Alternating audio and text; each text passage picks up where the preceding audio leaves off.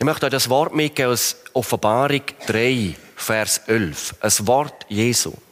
Dort steht, siehe, ich komme bald. Halte, was du hast, damit niemand deine Krone, dein Siegeskranz nehme. Und ich liebe, wenn wir dann einst am Ziel sind, da kann ich nur Halleluja sagen, dann dürfen wir wie die 24 Ältesten in Offenbarung 4, 14 die Krone abnehmen und herlegen zu den Füßen Jesu. Das wird gewaltig sein. Aber jetzt gibt es ja noch viel Arbeit. Der Herr ist noch nicht gekommen. Und wir haben eine wunderbare Jahreslosung mit auf den Weg bekommen. Und ich möchte, wenn ich es schon am Silvester gefragt habe, fragen, wer kennt die auswendig? Darf es einmal laut sagen? Sehr gut. Ich habe den ganzen ersten Korintherbrief in dieser Woche durchgelesen und so viele wunderbare Entdeckungen gemacht, wo ich auch einiges möchte heute weitergeben. Und ich habe gedacht, ich möchte heute nochmal das Wort aus der Jahreslosung euch zeigen. Und es wird auch nochmal darum gehen. Es ist eine gewaltige Botschaft. Und ich habe es bereits im Silvester gesagt, im Urtext steht Panta. Euer Alles geschehe, und das steht im Imperativ als Befehl und dann noch im Durativ, also dauerhaft, fortwährend in Liebe. Agape, Liebe. Es ist eine große, herausfordernde Botschaft, aber die werden wir einmal im Blick behalten. Ich habe gesagt, ich habe grosse Entdeckungen gemacht im 1. Korintherbrief, zum Beispiel 1. Korinther 13. Und das Wort Liebe kommt ja da in der Jahreslosung genauso vor und sie wird dort detailliert beschrieben. Es ist eigentlich das hohe Lied von der Liebe im Neuen Testament. Und es ist nichts anderes als eine Schilderung vom Leben Christi, wo er durch seinen Geist in uns leben will.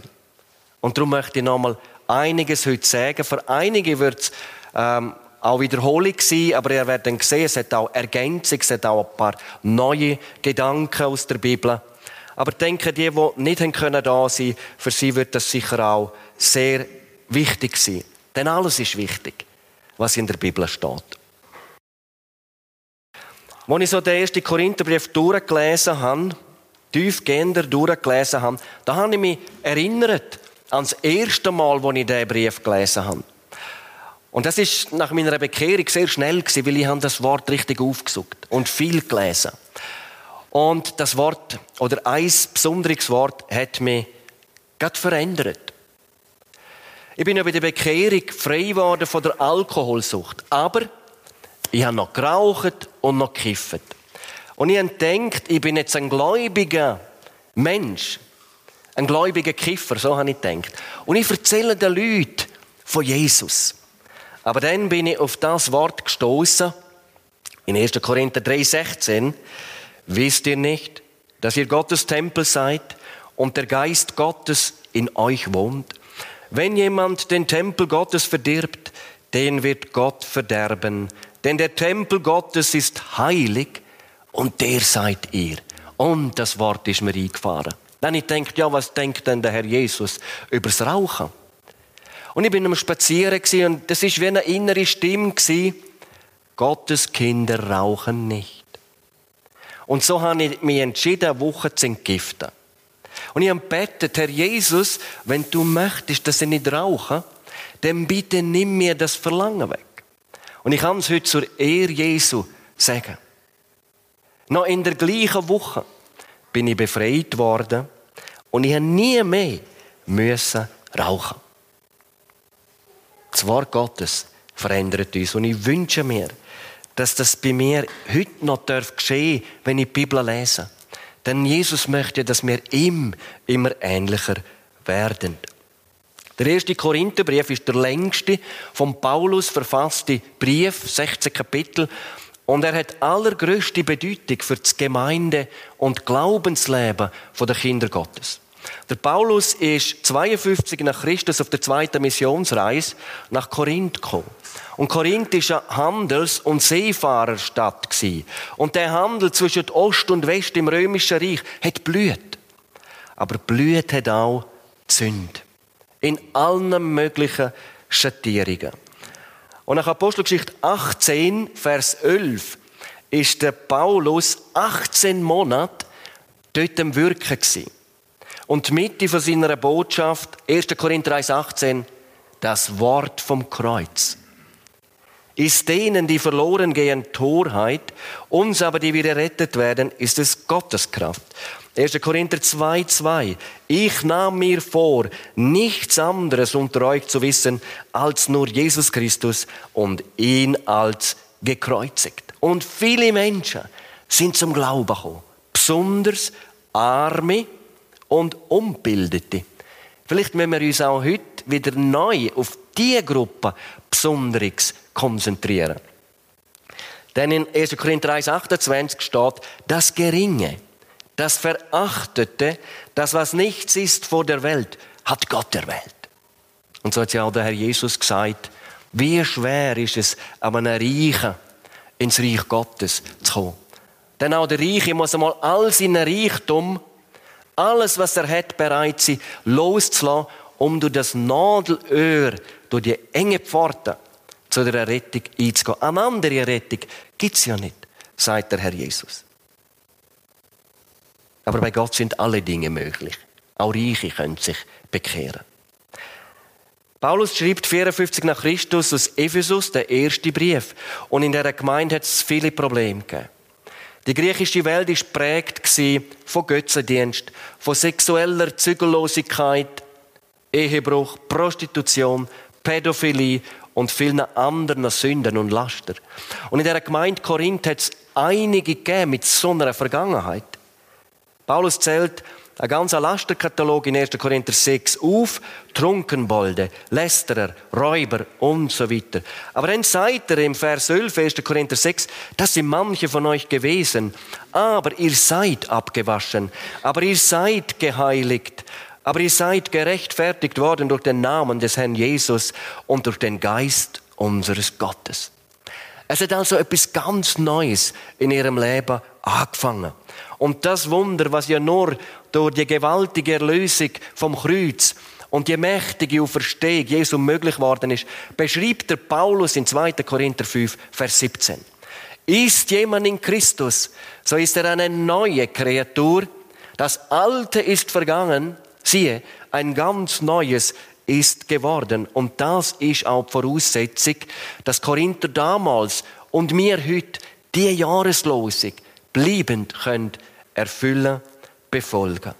Alles, was ihr tut, geschehe in Liebe. Und nur Wiedergeborene können das. Denn nur durch die Wiedergeburt wird ja die Liebe Gottes in unsere Herzen ausgossen durch den Heiligen Geist, wo uns geschenkt ist. Römer 5, Vers 5.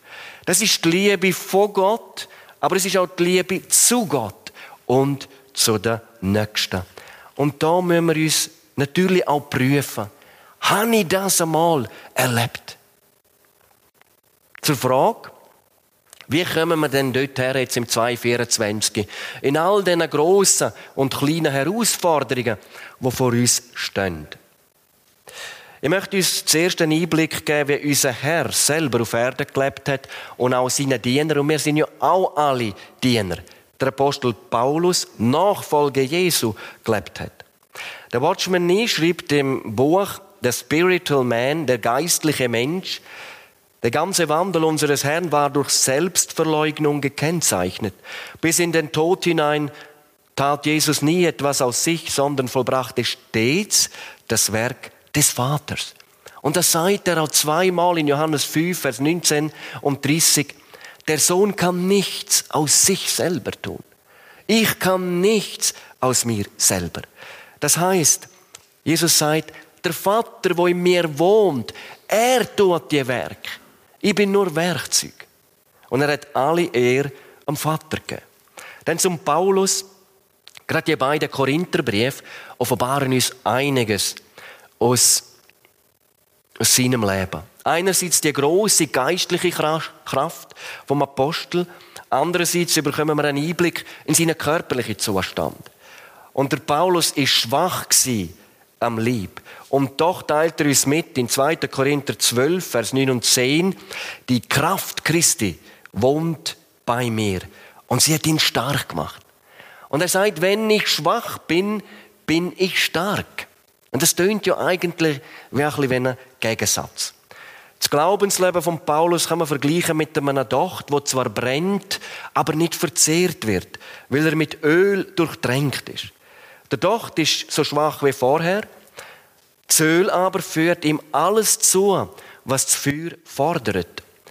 Und was seinen natürlichen Zustand betrifft, ist der Paulus ohne Frage schwach gewesen. Was aber Kraft Christi betrifft, ist er der stärkste von allen. Wir wissen, der Paulus hat ein gewaltiges Werk ausführen Mehrere starke Männer hätten das unmöglich durchgestanden.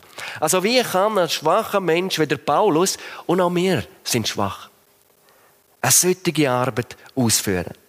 Über das Geheimnis von seiner Kraft, wo auch uns wirklich möglich ist, schreibt er in Galater 2, Verse 19 und 20. Ich bin mit Christus gekreuzigt und nicht mehr lebe ich, sondern Christus lebt in mir. Und da genau gleich. Ich bin nur Werkzeug. Es ist nicht meine Kraft. Es ist Christus in mir. Jesus macht das und auch er gibt alle Ehre seinem Herr. Ich liebe die Botschaft, die zwei Sätze sind die schönste und befreiendste Botschaft im Neuen Testament. Und die beiden Sätze haben mein Leben mehr verändert als meine Wiedergeburt. Wo ich erkannt habe, ich bin mit Christus gekreuzigt. Nicht mehr lebe ich, sondern Christus lebt in mir. Also wenn Jesus in das Leben kommt, dann ist das nicht eine Lebensverbesserung, nicht eine Renovation, dass das alte Leben ein bisschen veredelt wird. Nein, er gibt uns neues Leben. Und der Apostel Paulus formuliert das ganz treffend. Er sagt da, nicht mehr lebe ich. Ich bin mit Christus gekreuzigt. In Kolosser 3,3 sagt er, ich bin nicht nur gekreuzigt, ich bin gestorben mit Christus. Und in Römer 6, Vers 4, wir sind mit Christus begraben. Und ihr leben ein Mensch, wo gekreuzigt ist, wo gestorben ist, wo begraben ist, der ist tot. Ganz schön tot. Und der Anfang von einem neuen Leben formulierte Paulus so, ich lebe, aber nicht ich. Christus lebt in mir. Ich bin mit auferweckt mit Christus. Das heißt, er ist die Kraft, wo in mir wirkt. Gut, das ist alles wahr. Es steht in der Bibel. Aber das habe ich erst ein Weile nach meiner Bekehrung wirklich begreifen können. Bei der Bekehrung ist mir schon ganz klar gewesen, sofort, dass das Leben nicht mehr mir gehört. Im 204 im Juni, an dem Abend, habe ich nämlich ganz bewusst alle Herrschaft am Herr Jesus übergeben. Und das ist schon eine ganz große Entdeckung gewesen. Dass jetzt einer da ist, wo mich führt was nur Gott meint mit mir. Aber dass ich von der Bibel her mit Christus gekreuzigt, gestorben und begraben bin, das ist mir erst ein bisschen später bewusst worden. Und ich bin heute noch dankbar für eine ältere Glaubensschwester von meiner Gemeinde damals in Chur, so auf mich zugekommen ist, weil ich nach meiner Bekehrung, ja, ich hätte da so ein bisschen Literatur vom Watchman, ist ein bisschen schwer zum Lesen, aber das ist sehr gut. Und ich habe ihr übrigens diese Woche angerufen. Sie ist 90, habe ihr das erzählt, habe ihr nochmal gedankt, oder zuerst habe ich einfach das beschrieben, was das für mich bedeutet hat. Und dann habe ich gesagt, weisst, von wem habe ich das Buch? Nein. Von dir? Ah, du hast das. Ich habe mich schon lange gefragt, wem habe ich das gegeben? Er hat gesagt, ah, du willst das wieder? Ja, ich kann es zurückschicken. Ja, ich kann es nur noch mal lesen, mit 90. Ich kann es dann aber wieder schicken. Ich liebe, das ist eine ganz eine praktische Sache. Das ist nichts Mystisches. Es ist eine extrem praktische Sache. Und ich möchte das auch heute jetzt nochmal so, die, die am Silvester da sind, haben das schon gehört, aber ich möchte das nochmal erklären. Das ist wie mit einem Single-Leben und um einem Eheleben. Wenn ein Mann eine Frau heiratet, dann beendet er das bisherige Single-Leben. Um im Eheleben leben zu können, muss ich mein altes Single-Leben abgeben. Daher ist nicht eine Verbesserung vom Single-Leben, auch nicht eine Bereicherung vom Single-Leben, sondern daher ist das Ende von meinem Single-Leben. Und der Unterschied zwischen einem Single-Leben und einem Eheleben ist ganz schön markant. Im Eheleben stellen wir nämlich fest, bis gestern hat alles mir gehört und jetzt gehört uns alles gemeinsam. Bis gestern habe ich gemacht, was mir gefallen hat, was mir recht war. Jetzt kann ich alles besprechen mit meiner Frau. Das heißt, das alte Single-Leben muss sterben, damit der neue vereinte Mensch leben kann. Und schauen, genau so ist es, wenn ein Menschenleben mit Jesus Christus anfängt. Wenn ein Mensch mit Jesus Christus das Leben anfängt, dann gibt er sein bisheriges Single-Leben ab, auf. Und bitte merken euch, der Satz, ich muss meinem gottlosen Leben sterben, damit ich frei werde für das Leben für mit Gott. Der Unterschied zwischen einem gottlosen Leben und einem Leben mit Gott ist ebenfalls bemerkenswert. Bis gestern habe ich so gelebt, als gäbe es Gott gerne nicht. Und jetzt weiß ich, Gott ist jede Sekunde, jeden Moment in meinem Leben da. Und er ist auch der Schöpfer von allem Leben. Bis gestern habe ich keine Minute investiert, um danach zu fragen, was denn Gottes Willen ist. Und jetzt lese ich jeden Morgen in der Bibel und bete, Herr Jesus, für du mich heute. Du sollst durch mein Leben. Bis gestern habe ich aus eigener Kraft alles machen Jetzt habe ich Kraft Gottes bei mir. Das heißt Christus in mir. Bis gestern habe ich nicht genau gewusst, wozu ich überhaupt da bin was der Sinn ist und wo ich mal hergehe. Heute weiss ich, mit wem ich da bin, für wen ich da bin und zu wem ich mal hingehe. Das heißt, der alte, selbstbestimmte Mensch muss sterben, damit der neue, Christusbestimmte Mensch leben kann. Und das ist, was heißt, ich bin mit Christus gekreuzigt. Nicht mehr lebe ich, sondern Christus lebt in mir. Ob wir das annehmen oder nicht, entscheidet über, über unsere Brauchbarkeit oder Unbrauchbarkeit als Werkzeug Jesu. Und ob wir im 224 Jesus ähnlicher werden oder nicht, hat ganz viel damit zu tun, mit unserer Bereitschaft von der Selbstverleugnung, von der Hingabe an Jesus, vom Bereitsein, Werkzeug Jesus zu sein. Jemand hat einmal gesagt, der Maßstab echter Liebe liegt im Gehorsam. Alles, was ihr tut, geschehe in Liebe. Und die göttliche, sich verschenkende Liebe wird so eindrücklich beschrieben in 1. Korinther 13. Die Verse 4 bis 8. Und das möchten wir mal ein bisschen genauer betrachten. Vers 4. Die Liebe ist Makrotymeo. Nicht Mikrotymeo, Makrotymeo. Geduldig. Oh, ihr Lieben, was für eine Geduld hat Jesus mit mir gehabt. Und immer noch. Was für eine Geduld hat Jesus mit dir gehabt. Und immer noch. Die Liebe ist gütig. Es geht um das freundliche Wesen in Römer 2, Vers 4 steht, weißt du nicht, dass Gottes Güte dich zur Buße leitet? Es hat Streitigkeiten gegeben in der Gemeinde Korintho. Der eine will mit dem anderen vor ein weltliches Gericht ziehen. Und der Apostel Paulus hat versucht, die Gemeinde auf einen gemeinsamen Grund zu stellen, wo Streit unmöglich wird. Es gibt keinen anderen Grund, außer dem, der gelegt ist. Welcher ist Jesus Christus? 1. Korinther 3, Vers 11. Die heilige Liebe Jesu. Vers 4. Die Liebe ist nicht neidisch, nicht überheblich, nicht stolz. Denn Vers 5. Die Liebe ist nicht unanständig. Aschemoneo, nicht anstößig. Es ist das gleiche Wort wie in Römer 1, Vers 27, dort als Substantiv, als Nomen. Schamlose Tat. Schande treiben Männer mit Männern. Also Homosexualität hat nichts mit Liebe zu tun. ihr Lieben. Es ist Sünde. Ein Gräuel in Gottes Augen, 3. Mose 18, Vers 22. Aber durch die Liebe Gottes darf man frei werden. Und übrigens, Sexualität ist Gottes Erfindung. Das hätte kein Mensch können erfinden Und darum ist Sexualität etwas sehr Schönes.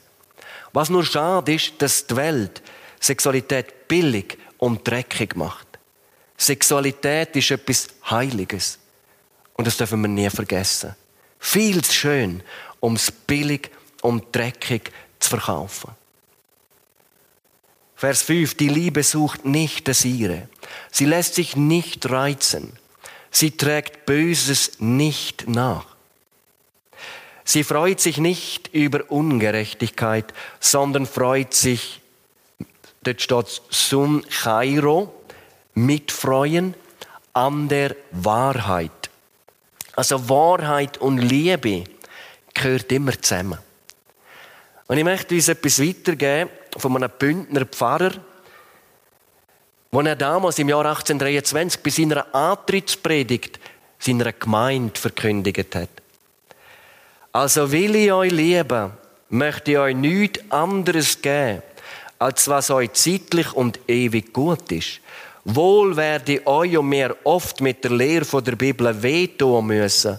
Aber vor Gott habe ich es mir fest vorgenommen, keins unter euch, am wenigsten mich selber da drin zu schonen. Lieber will ich von euch verachtet und verstoßen werden, als von meinem Herr, in dessen Dienst ich stehe. An das keins mich einst verklagen mög vor seinem heiligen Gericht, dass ich ihm nicht der rechte Weg zur rechten Zeit in Weisheit und Liebe gewiesen hätte. Mutiger Pfarrer gewesen. Und jetzt noch 1. Korinther 13, Vers 7. Die gewaltige vier Pantas.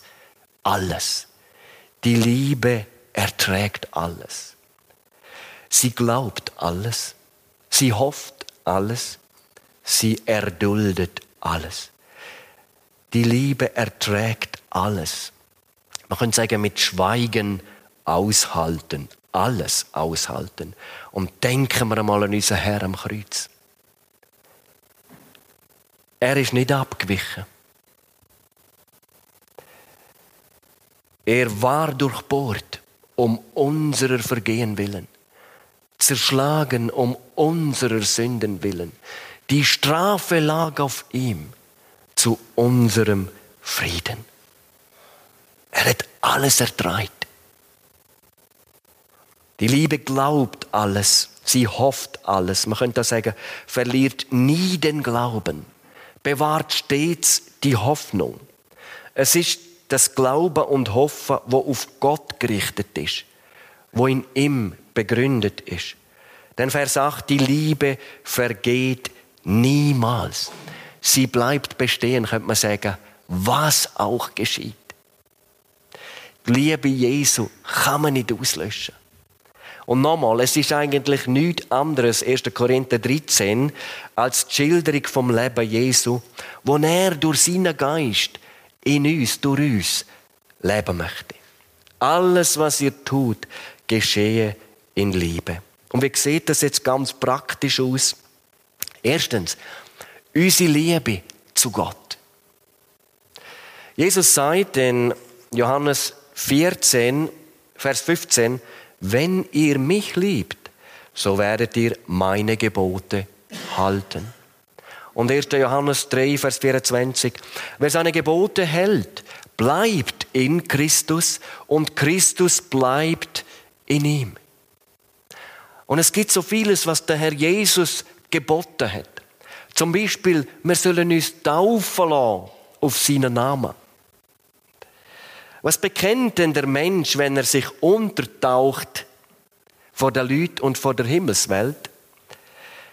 Mein alter Mensch ist gekreuzigt. Ich bin mit Christus gestorben. Ich bin begraben. Ich bin mit Christus auferstanden. Ich lebe ein neues Leben. Ich will Werkzeug Gottes sein.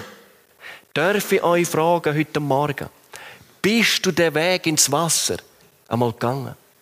Wenn nicht, lass dich taufen in dem Jahr.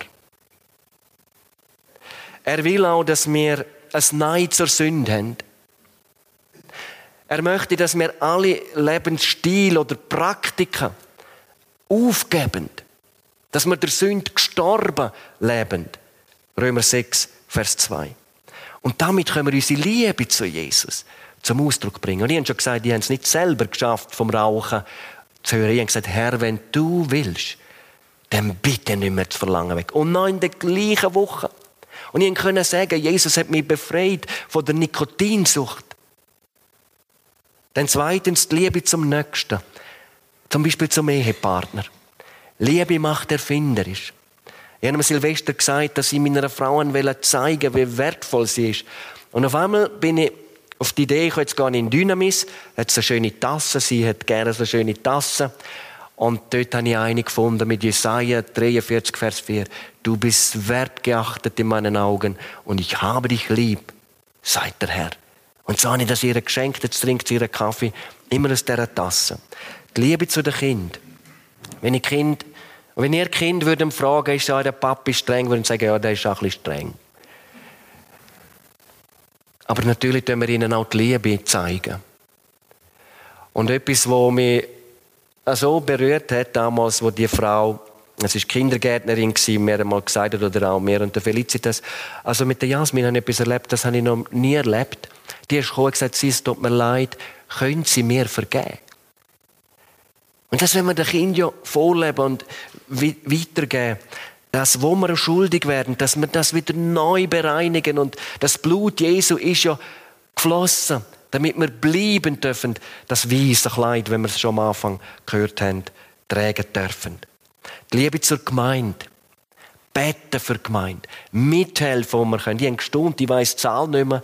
Du hast es am Silvester gesagt, wie viel Beteiligung, wie viele Personen, 41 Personen, die im Bibeltreff aktiv etwas mithelfen. Es ist wunderbar. Denn die Liebe zu den Verlorenen. Ich denke, wir müssen von Jesus ergriffen sein, wenn wir wollen, dass andere Menschen uns zulassen. Und ich erinnere mich an ein Beispiel. Ein Schiffsbauer hat erzählt, er sei beim George Whitfield in der Verkündigung gewesen. Und das hat er noch nie erlebt. Sonst, wenn einer predigt, hat er in Gedanken ein ganzes Schiff bauen können so gerne der Mast eingesetzt und so weiter. Aber der Mann hat ihn so mitgerissen, er hat nicht einmal irgendeine Planke gesehen von einem Schiff. Ihr Lieben, wenn wir ergriffen sind von der Verlorenheit der Menschen und ergriffen von der Liebe Jesu, und das dürfen wir, wenn Jesus darf uns ganz haben, dann glaube ich, dann tun wir anders die Leute gewinnen für ihn. Und wir dürfen den Leuten auch sagen, die nichts am Hut haben mit Jesus, die Urbestimmung vom Mensch ist, dass er in Gemeinschaft mit Gott lebt. Und dieser Bestimmung kannst du davonlaufen, aber die Bestimmung wirst du nie los. Und so ist es doch. Der Mensch ohne Jesus ist ein Getriebener. Und sie laufen und laufen. Ein neues Auto, ein neues Haus, ein neuer Partner, einen neuen Beruf, um irgendetwas zu finden, was die Lehre dort drinnen füllt. Aber sie wissen, das geht nicht. Weil Gott uns für die Ewigkeit konzipiert hat, kann eben nur der Ewige uns bleibend erfüllen. Und erst wenn das geschieht, wenn Christus in dein Leben kommt, das dürfen wir ja sagen, dann lebst du bestimmungsgemäß. Und die Bestimmung wirst du nie los, egal was du glaubst oder auch nicht glaubst. Wichtig natürlich, wenn Jesus in mir lebt, dann ist es nicht immer nur leicht und einfach. Mal ist es ganz schwer, gegen den Strom zu schwimmen. Und Jesus fragt dich vielleicht heute, und er fragt auch mich, willst du wirklich mir ähnlich werden? Darf ich mein Leben durch dich leben? Ich lebe, wenn wir nicht so werden wenn wie Jesus, dann gibt es nur eine Alternative ein einziger anderer Weg, der Weg vom Egoismus und von der Selbstverwirklichung. Aber wenn ich bereit bin, mein altes Leben zu kreuzigen und zu sagen, Herr Jesus, leb du dein Leben in mir. Ich kann es nicht, aber du kannst es. Dann kommt die Kraft, sein Leben in mir zur Auswirkung. Christi Liebe in und durch mich. Und der Jesus sagt in Johannes 13, Vers 15, ich habe euch ein Beispiel gegeben, dass auch ihr tut, wie ich euch getan habe oder an euch gehandelt habe. Und ich gesehen, der Herr Jesus am Jakobsbrunnen, wenn er der Frau der Weg zum ewigen Leben weist. Er selber ist durstig, aber wo die Frau kommt, stellt er das Bedürfnis hinein an und er führt die Frau zu dem lebendigen Wasser. Oder ich sehe Jesus im Garten Gethsemane, wo der Verräter Judas auf ihn zukommt. Und was sagt der Herr Jesus? Freund, Philos, warum bist du gekommen? Das ist die Liebe Jesu. Oder ich sehe Jesus am Ölberg, vor ihm das Kidrontal, der Tempelberg, der Tempel um ihm die Jünger. Und dann steht in Lukas 19, Vers 41, er sah die Stadt und weinte über sie. Er hat geweint über die Verlorenen. Das ist die Liebe Jesu.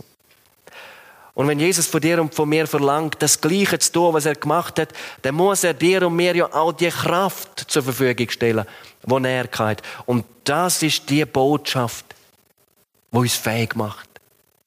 Werkzeug sein. Nicht mehr ich lebe. Christus lebt in mir. Und ich möchte uns ermutigen, Einige haben sich vielleicht gute Vorsätze genommen im 2024. Ich werde jetzt versuchen, ein besserer Christ zu sein, ein besseres Leben führen. Bitte machen das nicht im neuen Jahr. Was du jetzt alles willst, besser machen. Ich wünsche mir, dass wir alle mit dem Bewusstsein durch das neue Jahr gehen. Ich kann es nicht. Und ich muss es auch nicht. Aber da lebt einer in mir, Christus. Und der Jesus kann Sachen durch mich machen, die ich nicht kann. Das ist die befreiendste Botschaft, die es überhaupt gibt. Da war schon mal ein Mann, er hat einen Springbrunnen in einer Stadt beobachtet und geht zu dem Brunnen und sagt, hey, wie schaffst du das? Du gibst immer frisches Wasser. Jahrzehnte. Und der Brunnen sagt, ich bin nur der Brunnen. Ich bin nicht die Quelle. Es ist ganz einfach. Ich bin nur der Brunnen. Ich bin nicht Quelle. Und das ist die Antwort. Ich bin nicht Quelle. Und ich muss es auch nicht sein. Ich bin nur der Brunnen. Das Wesentliche ist natürlich, dass wir in Verbindung mit Jesus bleiben, und zwar jeden Tag. Nicht gute Vorsätze machen, sondern sagen, Herr Jesus, da bin ich. Leb du heute dein Leben durch mich. Du kannst es und du willst es tun. Das ist jetzt ja kein Ereignis, wo man hat und dann hat man es. Es ist eine tägliche neue Hinwendung an Jesus. Jeden Tag in dieser Abhängigkeit leben und darum brauchen wir Gemeinschaft. Wir sollen zum Gottesdienst kommen. Wir sollen, wenn möglich, in Bibelstunde, in Gebetsstunde gehen. Nicht, dass wir etwas Neues hören. Nein, es gibt nichts Neues. Einfach, dass wir uns erinnern können, nicht ich muss es tun, nicht aus eigener Kraft zu leben, sondern Jesus leben zu lassen. Und da werden wir uns immer wieder ermutigen, auch im 224. Amen. Amen. Dann ich noch beten mit uns. Herr Jesus, ich danke dir für dieses wunderbare Wort. Für die wunderbaren Wahrheiten. Gerade das, was wir jetzt gehört haben. Wo du am Kreuz gestorben bist, sind wir mitgestorben, mit hineingenommen in den Tod. Wo du verstanden bist, sind wir mit auferweckt durch den Glauben. Und du wohnst in jedem, der an dich glaubt. Und du willst wirken durch es jedes von uns. Hilf uns, Herr, dass wir das vor Augen haben in dem Jahr und können sagen mit dem Paulus, ich vermag alles durch den, der mich stärkt, Christus. Christus ist mein Leben und Sterben ist mein Gewinn. Hab du Dank für das Wunder von Golgatha, von deiner Auferstehung und dass durch die Wiedergeburt wir das dürfen ganz persönlich erleben, auch im Alltag. Amen.